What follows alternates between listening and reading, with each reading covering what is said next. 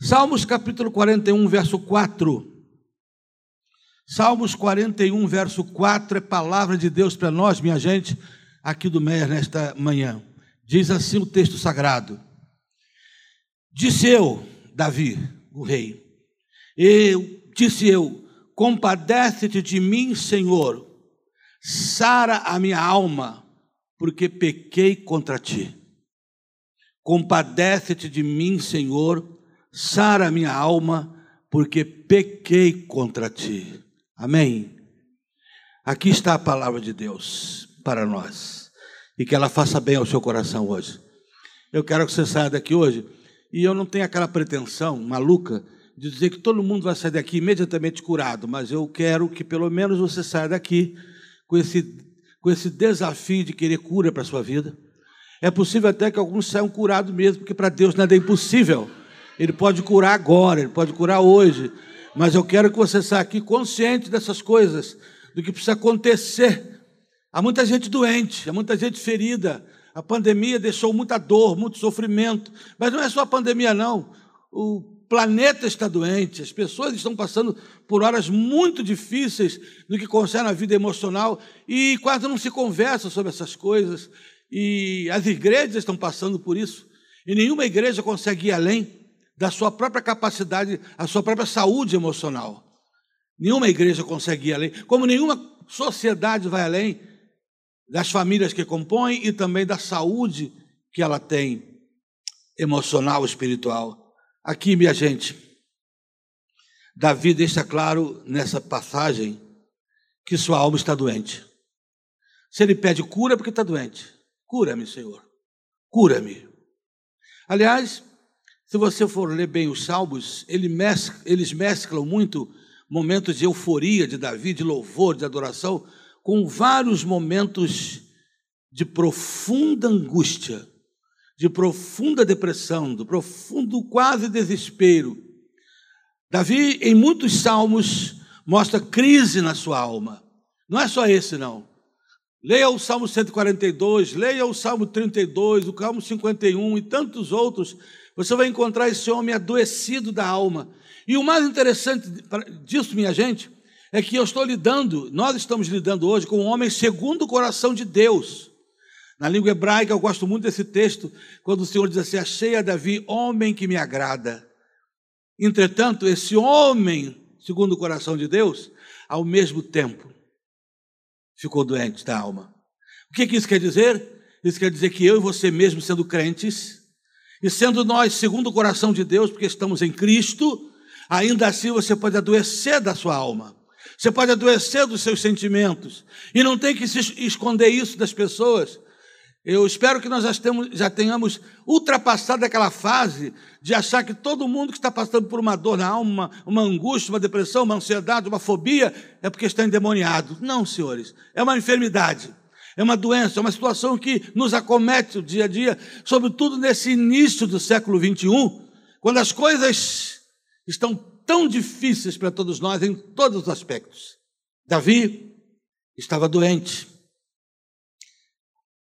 Homem segundo o coração de Deus. Nem mesmo isso o impediu de ficar doente. Nem mesmo o fato de ser homem segundo o coração de Deus. Então eu já quero começar te consolando que se você está aí com alguma angústia na alma, pode acreditar, isso não dá em poste, não. Isso dá em gente, dá em mim, dá em você, dá nas pessoas, dá em todos nós. Nós passamos por isso, ainda que sejamos como Davi, repito, segundo o coração de Deus. Depressão, ansiedade, culpa não resolvida. Quando está lá no coração, a gente se sente culpado por alguma coisa que falamos, por algumas coisas que fizemos. Remorso por algumas coisas que também não conseguimos nos livrar e aí brota uma tristeza, um desânimo, uma frieza, uma fobia. Essas são as doenças que invadem a alma da gente. Síndrome do pânico. São doenças terrível, terríveis.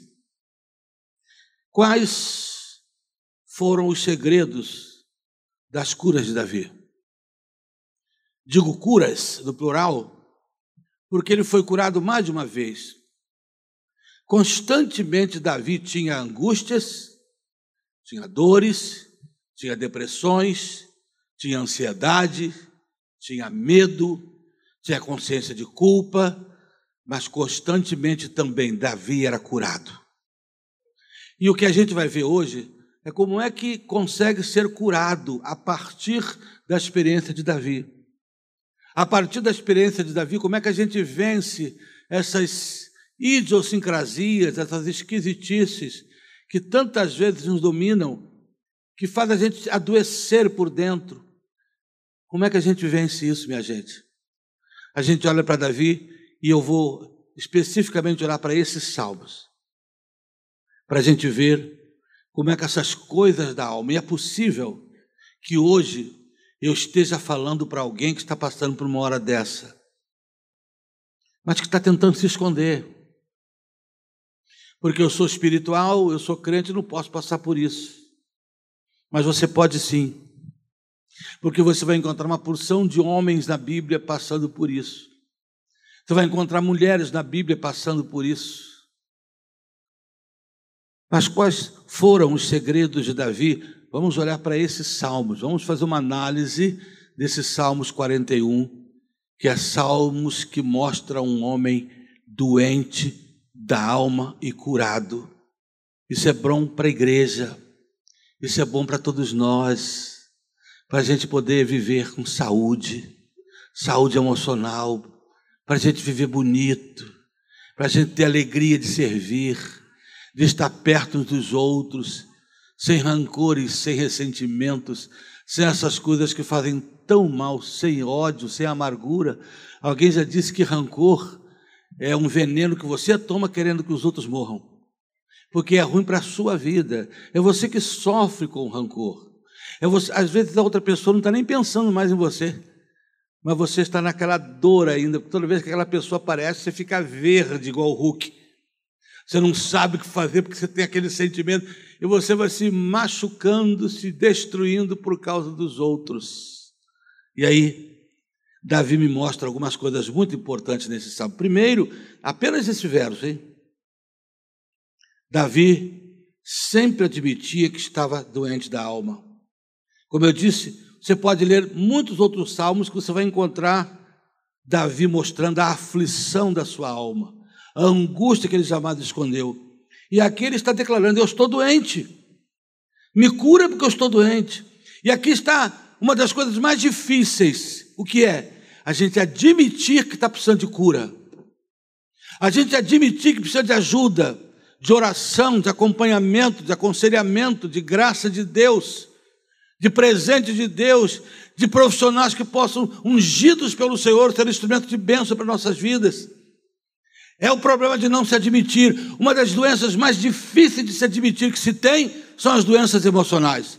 A gente está sempre pensando que eu estou triste hoje, que eu estou angustiado, mas amanhã eu estou bem. Amanhã vai estar tudo certo. E às vezes não acontece isso. Às vezes a gente é surpreendido por algumas coisas que ficam. Como foi a história de Elias, por exemplo. Elias foi surpreendido por uma depressão, homem valente, homem que encarou 450 profetas de Baal e os venceu. Mas agora Elias está cansado, porque correu atrás da carruagem de Acabe para avisá-lo da chuva. Elias está cansado também, porque Elias teve que enfrentar esses 450 profetas de Baal, ele, apenas ele. Ele está cansado, e por causa do cansado acontece uma coisa terrível com ele. Esse homem valoroso, esse homem valente, esse homem que Deus chamou, que Deus usou, esse tremendo Elias, que faz cair fogo no céu, do céu, esse homem que consegue fazer a chuva parar por três anos, esse homem agora está querendo a morte. E o que é pior de tudo, com medo de Jezabel. Enfrenta 450 profetas inimigos e agora está com medo de uma mulher. Já é triste um homem com medo de mulher. Agora você imagina um homem como Elias, que tinha valentemente. E aí, minha gente, por que eu estou citando esse caso? Para você começar a relaxar. E não pensar que você é pior do que os outros ou que está endiabrado por causa disso. Porque quando Elias estava desse jeito, Deus aparece para ele e diz assim: O que faz aqui, Elias? Essa frase é muito interessante. Que a ideia da frase é a seguinte: Elias, sinceramente, Deus dizendo, eu não esperava encontrar você aqui.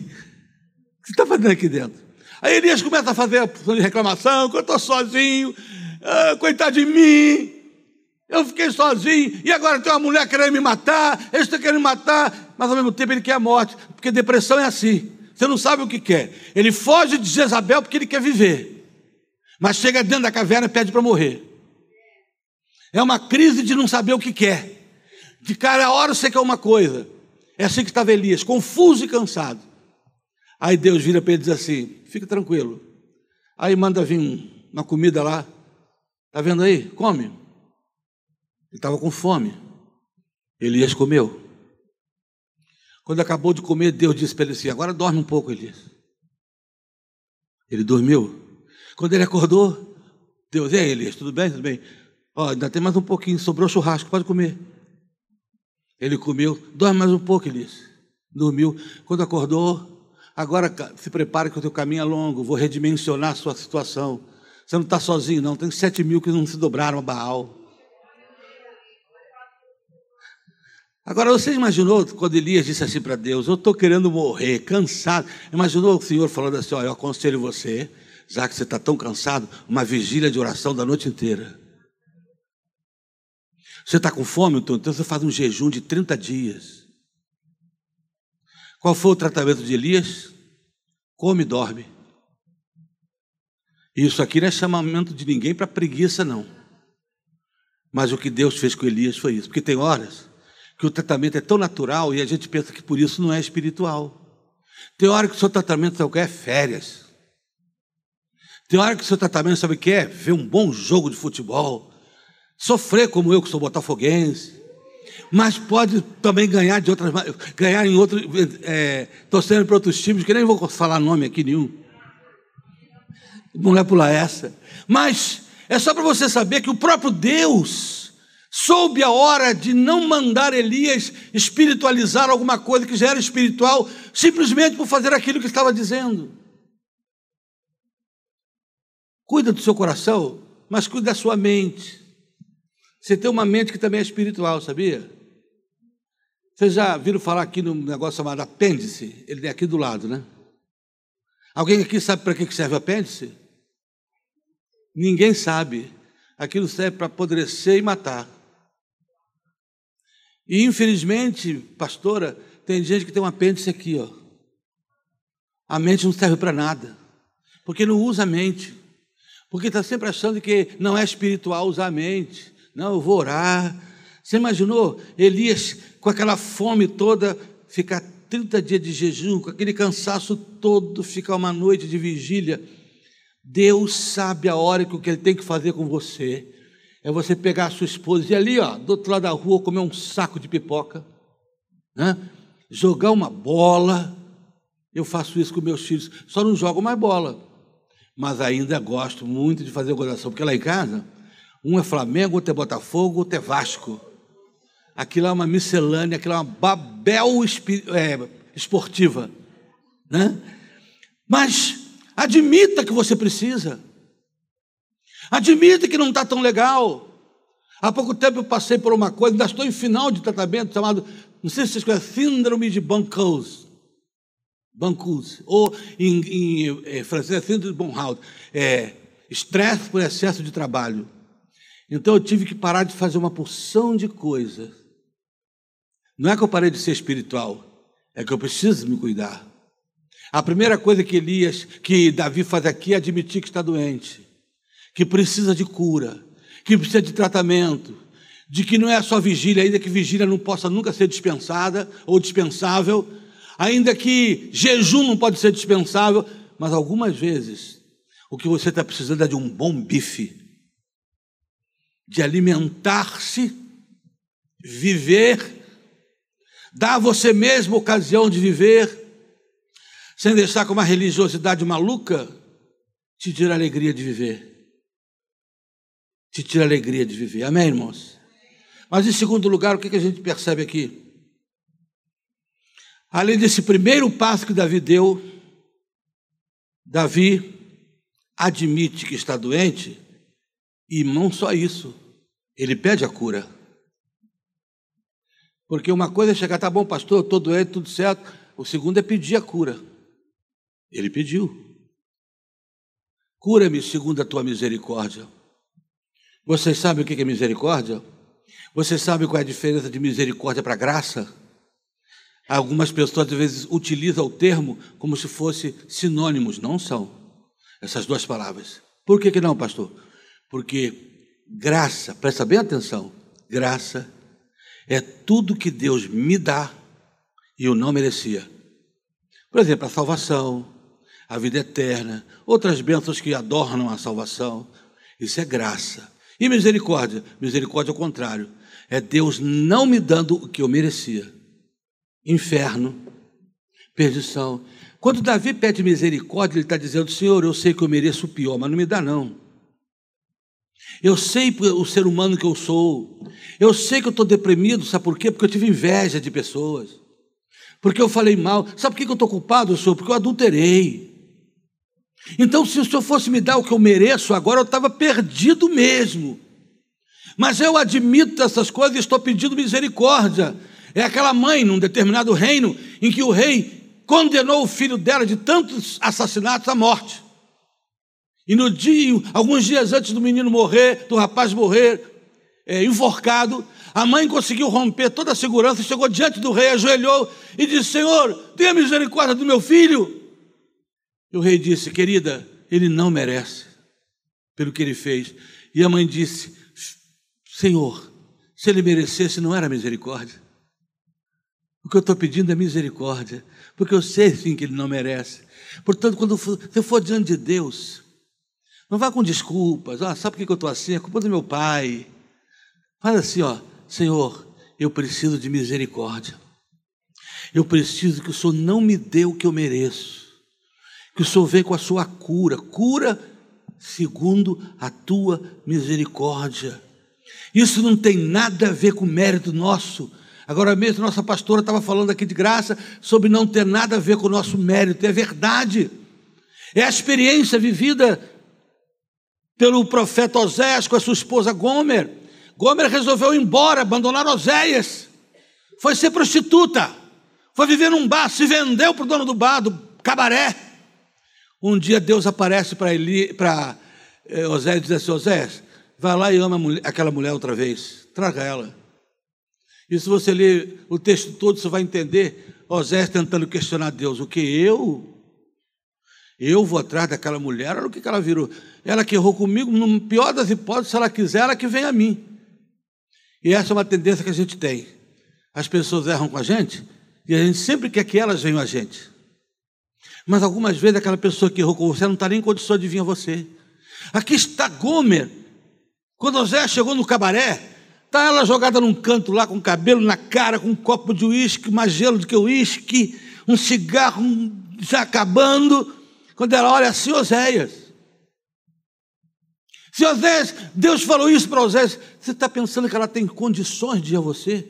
Ela não tem a menor condição de se levantar e voltar. O que, que Deus estava dizendo? O que, eu vou, o que eu quero que você faça com Goma é o que eu fiz com a humanidade. Vocês não têm a menor condição de vir a mim. Por isso a iniciativa foi minha de ir a vocês. Então vai lá e ama essa mulher de novo. Paga o preço. Não tem nada a ver com o mérito dela, não tem nada a ver com que ela está merecendo. Ela não merece nada. Mas é misericórdia.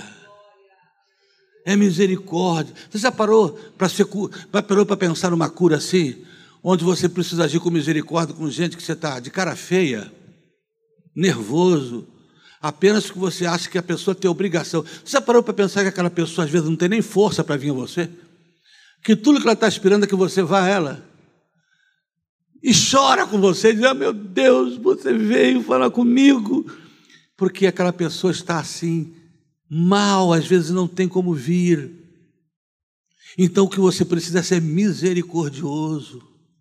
Quando você é misericordioso, você aprende a agir com as pessoas da mesma maneira que Deus agiu com você. Eu me lembro, há muitos anos atrás, eu começando meu ministério, tinha um senhor na igreja, ele me detestava. E aquele homem falava mal de mim, reclamava de mim, estava sempre falando mal de mim. Aí, um dia eu dormi à noite com aquele homem na cabeça.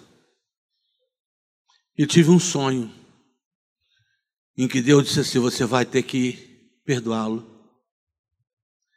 E eu fiz igual a Zés, eu? Eu perdoar tudo que ele me fez? E Deus, então, naquele sonho, me deu uma paulada, quando disse assim: Você matou meu filho e eu te perdoei. Você matou o meu filho, lá numa cruz, e eu te perdoei.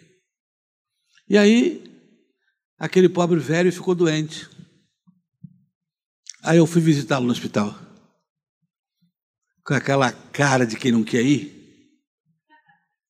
Eu fui, cheguei lá. Quando eu entrei, ele, ô oh, pastor, o senhor veio me ver. Olhando para ele assim, é, safado. Mas não falei não, só pensei. Mas ali, eu pude fazer, como aquele caso daquele homem. Não sei se você já leu aquele caso de um homem que estava sempre com, com aquele jeito de azedo com todo mundo. E um diácono foi visitá-lo uma vez, chegou lá e o diácono sabia que aquele homem metia o pau nele, mas foi. Chegou lá, o cara olhou para ele: ah, Você veio aqui me ver? Vim, vim. Parecido com a minha história, né? A diferença é que o diácono falou assim: Ah, eu passei ali na, na feira, comprei umas laranjas para você. Ah, é? É, comprei. Ah, que bom, deixa aí. Não, eu vou descascar para você. Descascou. É laranja lima. E tinha uma enfermeira assim olhando. A enfermeira saiu dizendo: Ah, o senhor não sabe o quanto ele falou mal do senhor aqui da sua igreja. E o ainda dá laranja descascada? Ele disse: Dei, laranja lima, doce. Como é que o senhor pode fazer isso? E aquele diácono, toda vez que tiver alguém com a cara de quem está chupando limão, dê uma laranja lima para ele. Né? Não revida, dê uma laranja lima. Use de misericórdia. A cura procede daí, quando você lembra que nós matamos o Filho de Deus e Ele não nos deu o que nós merecíamos. Ele teve misericórdia de nós. É exatamente o que Ele teve. E a misericórdia é o grande fator, como diz Lamentações 3,22 de nós não sermos consumidos, né? As misericórdias do Senhor são a causa de não sermos consumidos, elas não têm fim, se renovam a cada manhã. A impressão que eu tenho é que a misericórdia dura só 24 horas. Tem que renovar todo dia, porque se não diz o texto, a cada manhã ela tem que se renovar. A cada manhã um perdão novo, uma restauração nova, uma alegria nova, uma laranja lima nova. A cada manhã um tempo novo. Agora, isso nada disso é fácil. Porque geralmente os nossos erros, as nossas doenças emocionais, lá uma ou outra é oriundo de nada, mas a maioria é oriunda de nosso pecado. E Davi confessa isso. Viu como é que ele termina o texto? Tenha misericórdia de mim, porque pequei, então me cura, porque eu pequei. Gente, existem pecados que são particularmente promovedores de doenças. Se você manter ódio, rancor, ressentimento, mágoa, mentira. Mas, pastor, eu tenho mágoa assim de fulano, eu tenho mágoa do meu pai. É que o senhor não sabe o que eu passei. Preste atenção, eu não estou falando de razão aqui, não. Acho até que você tem razão. A maioria das vezes que eu converso com alguém com uma mágoa, com rancor de alguém, ela tem razão de ter. Mas você conhece alguém que se vingou e ficou feliz depois daquilo? Ó, oh, me vinguei, estou feliz da beça. Ninguém. Porque essas coisas fazem mal é a gente. Você, como cristão, precisa entender que o homem mais maravilhoso que já viveu era um homem de alma livre, Jesus. Quando disseram dele na cruz, tu és o Cristo, cuspiram no seu rosto, desce daí. E ele dizia, Pai, perdoa-lhes, eles não sabem o que fazem. Jesus era um ser totalmente livre, você sabia disso? o ser mais livre que já existiu. Você podia pegar Jesus e botar nas adegas mais cheirosas de vinho, de uísque, sei mais o que, ele nunca ficaria bêbado. Ele estava livre do poder do vício. Você podia pegar Jesus e botar perto das mulheres, das prostitutas mais sensuais, sensuais, ele não cairia nunca, porque ele estava livre do poder da prostituição. Aquela gente toda gritando contra ele, odiando Jesus, e ele estava livre do poder do ódio. E quando a Bíblia diz: Conhecereis a verdade, a verdade vos libertará, O projeto é esse, é que de glória em glória Deus vai libertando a gente. Vai libertando para você ficar acima do poder do ódio, acima do poder das iniquidades. Ainda não estamos lá, até porque não somos Jesus. Mas o convite, o chamamento é para buscar essas coisas. Ele diz assim: Eu pequei. Claro que outros pecados também geram ansiedade, medo, vícios. Quantos, quantos? Durante muitos anos eu fundei um centro de recuperação de jovens viciados para mim, moças. Ainda existe até hoje o projeto Cairós, só que eu não sou eu mais o dirigente. Mas a gente via lá como vícios, como drogas, produz depressão, ansiedade. Você não conhece um drogado feliz. Você não conhece. Por mais que ele tente mostrar isso. Você não conhece um homem que está em prostituição, traindo a esposa, olhando no espelho da sua casa, na mesa de jantar com a família, e ele não tem um mal-estar tremendo? Por causa do seu pecado, da sua culpa, ainda não confessada. Você não conhece um homem, uma mulher que vive bebendo e caindo pelos cantos, que esteja feliz pessoas felizes. Não, nada disso produz felicidade. São enfermidades que estão aí, como eu já citei alguns. Ressentimento, a palavra ressentir quer dizer sentir de novo. Ressentir aí, você sente uma coisa de alguém, esqueceu. Primeira vez que for ver aquela pessoa, vai sentir tudo outra vez. Sim, estas coisas produzem culpa, dor. Eu diria que aqui nesse auditório querido que aqui está, sem medo de errar, posso garantir que pelo menos 15% de alguém aqui carrega um sentimento de culpa que ainda não conseguiu se livrar dele. Por quê? Porque algumas vezes a gente acha que a gente é mais santo do que Deus. A gente acredita que a gente não mereça o perdão. E quando a gente acredita nisso, a gente está certo. Mas ao mesmo tempo, a gente precisa, ao mesmo tempo que crer que não merece o perdão, você precisa crer na graça restauradora de Deus. De vossos pecados não me lembrarei jamais. Ainda que eles sejam como a escarlata, eu tornarei mais alvo do que a neve. Preste bastante atenção. O rei Davi, praticou pecados que o deixaram profundamente machucado. No Salmos 32, versos 3 e 4, a gente vê Davi abatido. Salmo 32, versos 3 e 4, a gente lê assim: Enquanto calei os meus ossos, enquanto calei os meus pecados, envelheceram os meus ossos pelos meus constantes gemidos, todo dia, porque a tua mão pesava dia e noite sobre mim e meu vigor se tornou em sequidão de estio. O que que Davi está dizendo aqui? Olha, enquanto eu escondi, não confessei, não acreditei na graça restauradora, sabe o que aconteceu comigo? Eu fui secando, eu fui ficando doente, o meu vigor se tornou em sequidão de estio, eu envelheci. Minha gente, pode ver, vocês vão ter a experiência de descobrir isso, se prestar atenção. Você olhando para uma pessoa, quando ela chegar aqui na igreja, em qualquer outro lugar, você sabe quando ela está oprimida. O rosto muda. O rosto de uma pessoa que está com culpa, não é isso? É alguém do Ministério Louvor que vai subir aqui, quando chegar na escada, o pecado lhe pega na porta da escada. E ele tem que subir com aquela cara de sapo que fugiu de enchente, de tanto medo de que alguém descubra alguma coisa. Presta bastante atenção no que eu estou dizendo a você. Você descobre, aqui está o rei Davi dizendo: quando eu me calei, os meus ossos se secaram. Mas não foi só abatimento. Por causa do pecado, Davi também teve dor física. Olha o Salmo 51, eu quero ler o verso 4 e depois o verso 8. Salmo 51, a Bíblia Sagrada diz assim: verso 4: Pequei contra ti, contra ti somente pequei e fiz o que é mal perante os teus olhos, de maneira que serás tido por justo no teu falar e puro no teu julgar. É o verso 8: Faz-me ouvir júbilo e alegria, porque exulta os ossos que tu esmagaste. Olha a figura que ele usa. Você já quebrou um dedinho? Já sentiu alguma coisa assim? Agora você imagina quando ele diz os ossos todos que tu esmagaste, a dor que ele sentia. Eu pequei, mas eu estou doendo. As minhas lágrimas servem de mantimento à noite. Tudo isso porque ele estava aprendendo com ele mesmo o pecado.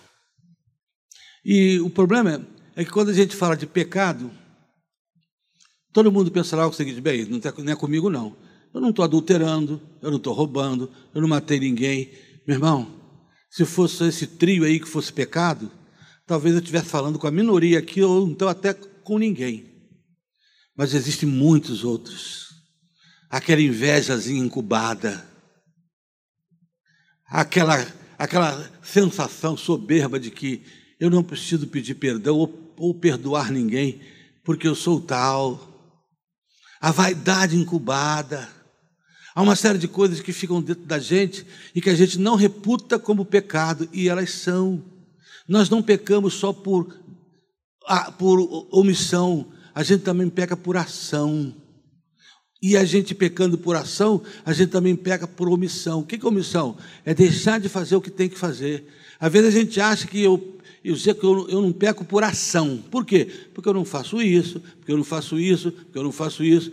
Mas você também peca por omissão, quando você deixa de fazer o que tem que fazer. O Senhor Jesus não recomendou apenas proibições. Ele recomendou uma série de coisas que ele diz: vocês têm que ser assim, vocês têm que ser luzes para esse mundo, vocês são sal da terra e luz do mundo, vocês precisam ser isso. Santifique a Cristo em vossos corações e estejam sempre preparados para responder com mansidão e temor a qualquer que vos pedir a razão da esperança que é em vós. Isto é, estejam prontos sempre para testemunhar de Cristo, estejam prontos para agir também. Portanto, não é só porque eu eu não faço algumas coisas que está tudo bem comigo.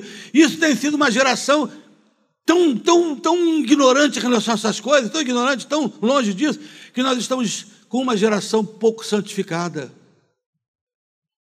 Uma geração de legalista que não roubei, não matei, não adulterei, está tudo certo, eu estou tudo bem com Deus. Eu pergunto a você: você tem feito o que precisa ser feito? Aquilo que você não quer fazer, mas Ele manda você fazer. Aquelas maluquices que o Senhor pede a gente, como pediu a Pedro. Pedro olhou para ele, Senhor, a gente é pescador, tá? a gente passou a noite inteira aqui no mar, a gente não pegou nada. Mas, já que o Senhor manda, eu vou fazer. Sabe, aquela hora de obedecer, quando obedecer pareceu uma loucura? Como Oséias fez, foi buscar aquela mulher no meio do prostíbulo. Quando você tem que tomar iniciativas que você não gostaria, e aí a gente vai convivendo com essas coisas na igreja e achando que a gente é o tal. Portanto, nunca pense que está tudo bem com você, porque você não faz algumas coisas. Mas tem outras que você precisa fazer. Olha o que, que Deus disse para Osés: vai lá, ama aquela mulher outra vez e perdoa. Osés passou por humilhação, gente. Ele entrou naquele cabaré. Você já imaginou o pastor Oséias? Profeta, entrando dentro de um cabaré o samba comendo solto lá, o, o, o funk, aquela coisa toda lá, o tchan. E Osés entrando. Imagina alguém olhando, é aquele não é o pastor? Hum, pastor aqui, será que a igreja sabe? Quanta coisa ele passou. Ele chega lá dentro, encontra aquela mulher humilhada.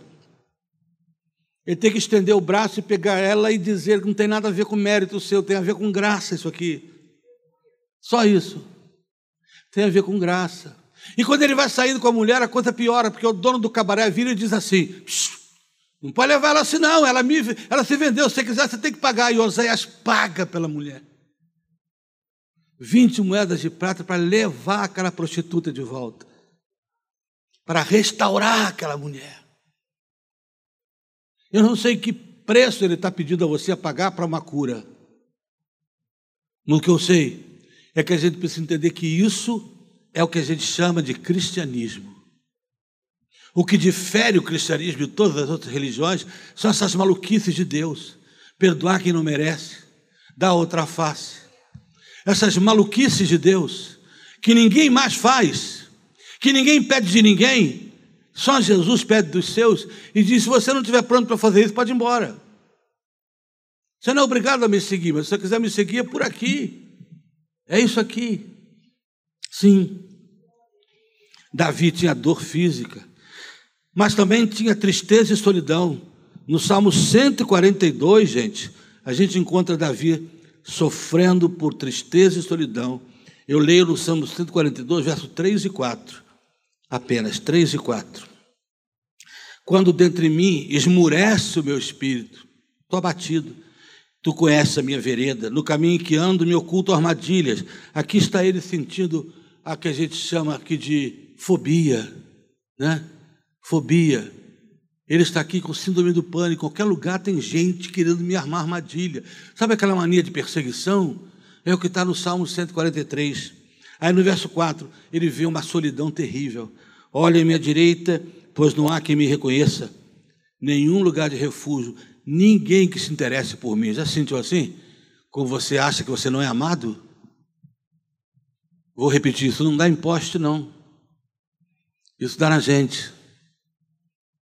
Nós precisamos saber que somos amados. Porque se nós não sabemos que somos amados, a gente entra em pânico.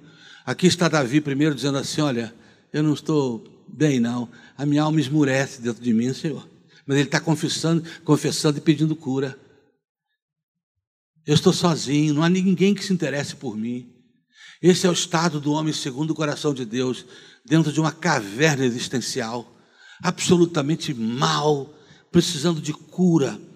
Então, ele confessa o seu pecado, e isso é o que realmente pode gerar cura. Confessar. Pouca gente experimentou tanta dor e enfermidade na alma quanto Davi. Pouca gente. O que dizer de Judas? Qual foi a diferença de um para o outro? É que Davi correu para Deus e Judas correu de Deus. Davi correu para os braços do Senhor no seu pecado. Judas foi resolver sozinho. Pode ser que eu dou um jeito nisso. E entrou num pânico tal que se suicidou. Morreu. Deu cabo da própria vida. Porque a culpa pode levar a isso. A depressão pode levar a isso. Existe uma série de enfermidades emocionais que podem levar a pânico exagerado, a síndrome de pânico enorme. Se você ler o Salmo 73, eu não vou ler, o Salmo 73 fala de um homem chamado Asaf, ministro de música de Israel, de Davi.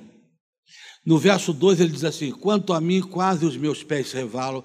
Aí depois ele começa a contar a história dele. Porque eu tinha inveja dos que comiam muito, eu tinha inveja de quem tinha muito dinheiro, o rosto engordava de tanto ter que comer, e eu trabalhando aqui, dando duro, não tenho nada, não tenho nada, não tenho nada. Eu quase deixei tudo. Aqui está Asaf dizendo: Quanto a mim, quase eu caio.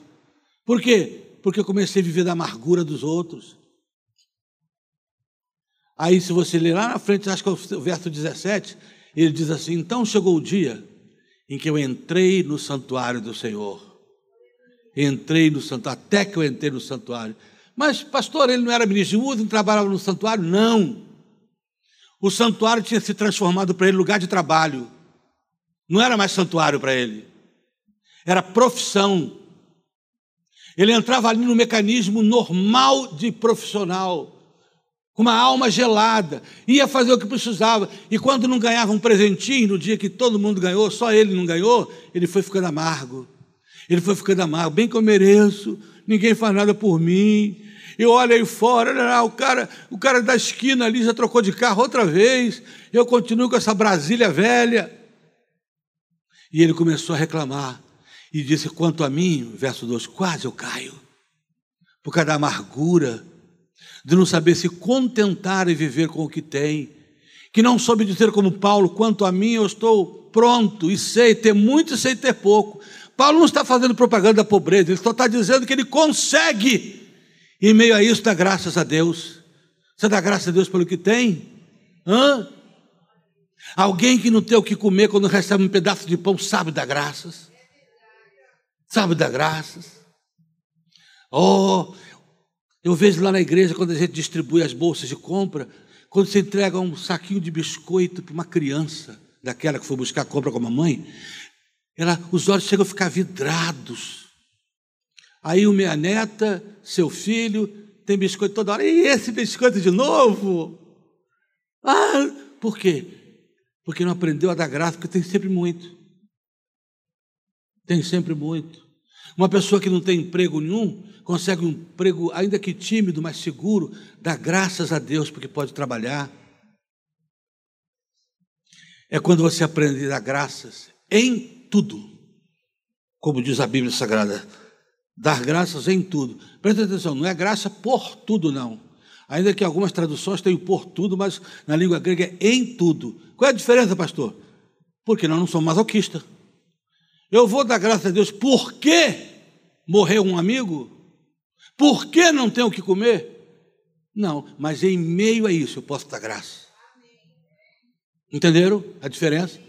Você não dá graça por tudo, você não é masoquista.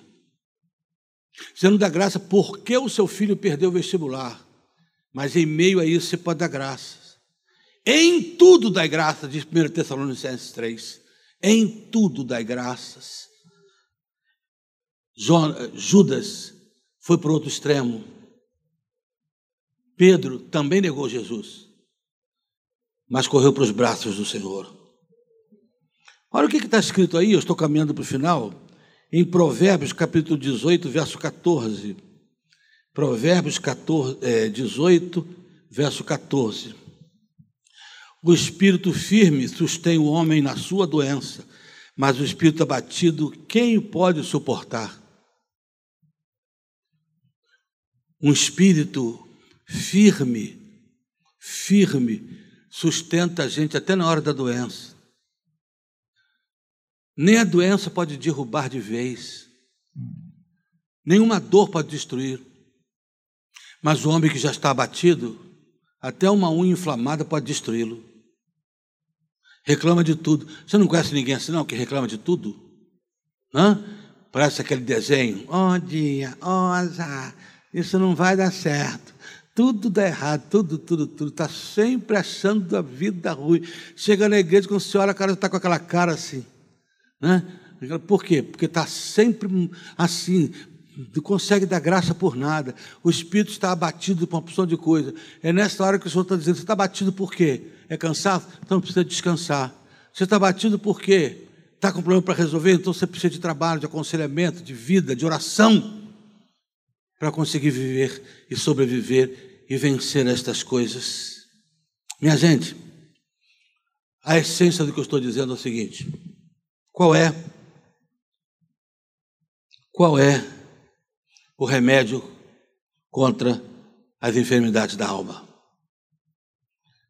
Respondo: o remédio para a enfermidade da alma é o perdão de Deus. O perdão de Deus. Mas é preciso que você queira. Porque, como eu disse agora, quando eu descobri o perdão de Deus, eu descobri que eu também podia perdoar outros. O perdão de Deus traz sa saúde para a alma, traz saúde para o coração. Você precisa estar pronto a pedir esse perdão. Mas para pedir, tem que admitir que está doente, que tem crise. Por que, que o perdão de Deus é tão importante? Primeiro, porque ele restaura a esperança.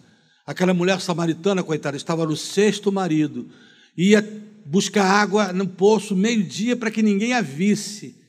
De repente o Senhor vem e a perdoa, ela entra pela cidade cantando, gritando: Venham ver um homem que me disse tudo que eu sou, mas que não sou mais. Mas de tal maneira era a força daquela mulher que a cidade inteira foi ver Jesus. Uma mulher que não podia nem cumprimentar, andava de cabeça baixa. O perdão restaurou a esperança. Você está sem esperança? Ei, você que está vendo pela televisão, pelo link, deixa eu te perguntar: você está aí por quê? Porque você perdeu a esperança, nada mais tem sentido para você viver? Nada mais. Pois eu lhe digo hoje aqui em nome de Jesus Cristo: o Senhor, volte para Ele, clame com misericórdia, me perdoa pelo tipo de vida que eu estou levando. Você vai descobrir que o perdão dele restaura a sua esperança. Restaura a sua esperança. Em segundo lugar, Sabe por que, o perdão de Deus é tão importante nessa hora? Porque o perdão de Deus liberta o coração que está aprisionado. Como Pedro, que carregava uma culpa enorme por ter traído Jesus, que vai pescar, leva os amigos com ele, porque um líder sempre leva atrás dele outras pessoas. Ele levou todo mundo abatido até que o Senhor chegou perto dele e disse: Pedro, você me ama? Perguntou três vezes para mostrar a ele, você, você me negou três vezes, agora eu vou te dar a oportunidade de restaurar isso da mesma quantidade de vezes. Três vezes. Só que da última vez foi diferente. Primeira vez ele perguntou: Você me ama, Pedro? Você gosta de mim, Pedro? E Pedro dizia: Eu gosto do Senhor. A resposta de Pedro. Segunda vez o Senhor perguntou: Você me ama, Pedro? E Pedro respondeu da mesma maneira: Eu gosto do Senhor. E aí na terceira, Deus olha para Pedro e diz assim: É o texto. Quer dizer que você não pode me amar? Só gostar? Gostar a gente gosta de coisas, Pedro. E amar a gente ama pessoas. E foi aí que Pedro foi restaurado. Senhor, tu sabes de tudo, sabes que eu te amo. Não desiste de mim, eu fiz uma lambança. Neguei o Senhor lá na frente de todo mundo. Dizia que nem te conhecia. Olha, olha onde eu estou, olha o nível que eu estou. E o Senhor vira para ele e diz assim: Então tá bom, Pedro, a partir de hoje apacenta o meu rebanho. Isso é acreditar de novo, né? Isso é dar crédito outra vez. Sim, o, o, o perdão de Deus restaura, liberta o seu coração que está aprisionado por um sentimento que você acha que não, não pode livrar-se dele. Mas o perdão de Deus também restaura o caráter. Aquela prostituta, quando foi levada a Jesus, o ladrão da cruz, Zaqueu publicando, foram pessoas cujos caráteres iníquos, desonestos, foram restaurados pelo Senhor. E o perdão de Deus produz cura completa. Cura completa. Ele pode curar. Aquela mulher, aquele homem endemoniado de Gadaleno, a Bíblia diz que quando Jesus o libertou, as pessoas vieram ver o que tinha acontecido, sabe o que descobriram? descobriram aquele homem sentado no seu perfeito juízo. O meu pai foi enfermeiro psiquiátrico durante a vida quase toda. E ele sempre dizia isso. Mais de 70% das pessoas que estão nos hospitais psiquiátricos, tidos como loucos, não estariam lá se em alguma época da vida tivesse experimentado perdão. Grande parte que estão lá estão alucinados pela culpa, pelo desespero. Sim, aquele homem restaurou o seu juízo, aquele homem foi restaurado. Minha gente, o perdão de Deus é o tratamento aqui hoje. Por que eu digo isso? Porque é a partir dele que começa tudo, gente. Não começa de trás para frente, tentando se auto-perdoar, tentando fazer o que você não tem força para fazer com outras pessoas, com você mesmo. Livrar dessa depressão. Depressão é um negócio complicado, porque quem nunca passou por depressão fica só assim, ó, ei, você não pode ficar assim não, você tem que sair, você tem que se divertir, você tem que ir a tal lugar. Dá vontade de dizer, amigo, se acredita que eu estou assim como estou porque eu quero, se eu pudesse fazer isso que você está falando, será que eu já não tinha feito?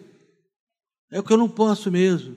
Depressão é como alguém entrou num túnel escuro não adianta você ficar gritando aqui da ponta, da beira do túnel, pula, sai daí, corre para cá, sai desse escuro. Não. Se você quiser ajudar alguém numa depressão, você tem que entrar no túnel com ela. Ir lá dentro, segurar a mão e vir trazendo devagar. Você não resolve isso assim, com você mesmo. Judas foi tentar resolver por si mesmo, deu em morte. Hoje, diga a Deus, me perdoa. Porque quanto tempo eu tenho agasalhado um sentimento tão ruim por uma pessoa? Me perdoa porque eu estou tão frio na fé. Sabe por que eu estou frio? Pelas decepções que eu tive. A impressão que eu estou tendo na vida, e isso está tão errado, Senhor, é que o Senhor é culpado da minha tristeza. Então eu quero te pedir perdão hoje, porque eu preciso restaurar.